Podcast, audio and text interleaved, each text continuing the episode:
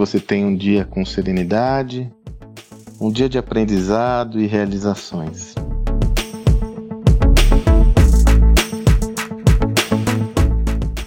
Devido ao êxito de toda a produção que eu tenho realizado, boa parte dela em parceria com meu irmão José Salib Neto, eu tenho sido constantemente é, convidado, chamado, estimulado a dialogar com empresas que estão passando por processos de transformação, ou pelo menos empresas que estão desconfortáveis com a sua situação atual. Não raras vezes, ao fazer uma abordagem acerca daquilo que eu tenho visto, produzido, pesquisado, há uma, um feedback, uma resposta que esconde uma resistência importante quanto à mudança. E ela se tangibiliza num enunciado que eu ouço invariavelmente nessas situações. Ah, Sandro, tudo isso é legal, mas aqui é diferente.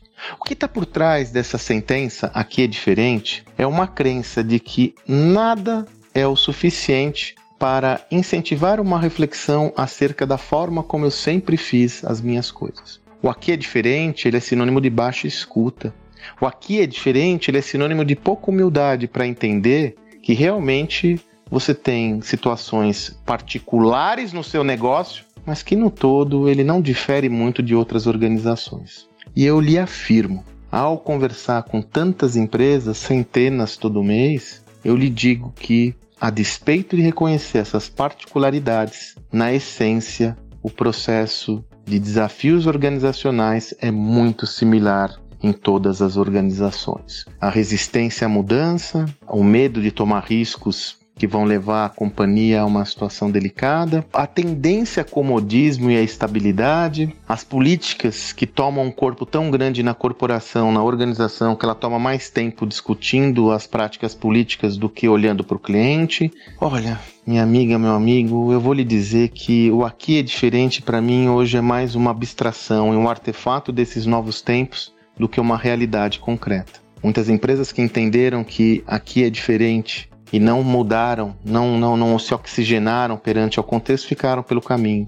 Hoje eu faço um post no meu Instagram que eu conto o caso da GE, uma das empresas mais vibrantes do século XX, seguramente. O Jack Welch é conhecido como CEO dos CEOs, que tem tido desafios importantes ao ponto de sua ação ser expurgada do, do índice Standard Poor's, que é a bolsa de valores que ela mesma ajudou a fundar. Porque essa ação não tem tanta mais liquidez como o passado. Lembrando que essa empresa, no início dos anos 2000, chegou a ser a empresa com maior valor de mercado do mundo. Nos inícios dos anos 2000, foi aí pouco mais de 10 anos. Pois bem, é, o que eu quero lhe alertar é que não caia na armadilha do que aqui é diferente para servir como muleta para sua não transformação. Entenda as peculiaridades, entenda a identidade e a essência da sua companhia, mas também entenda que existem similaridades importantes que permitem com que você possa fazer benchmarks, analisar outras estruturas, outros casos para reinventar o seu negócio. Ao entender que aqui é diferente é uma realidade, você não vai olhar para o lado e ser capaz de aprender. Você sempre vai olhar ao lado com uma crítica e uma resistência grande à mudança. Baixa escuta, então, trabalhe esse contexto de uma forma virtuosa, na medida em que, sim, existe uma particularidade importante na sua organização, mas ela não pode ser uh, um impeditivo para que você apreenda com as outras experiências advindas de todo esse caminhar de outras organizações que tiveram os mesmos desafios do que você. Não caia nessa armadilha. Espero que você tenha um excelente dia e até amanhã.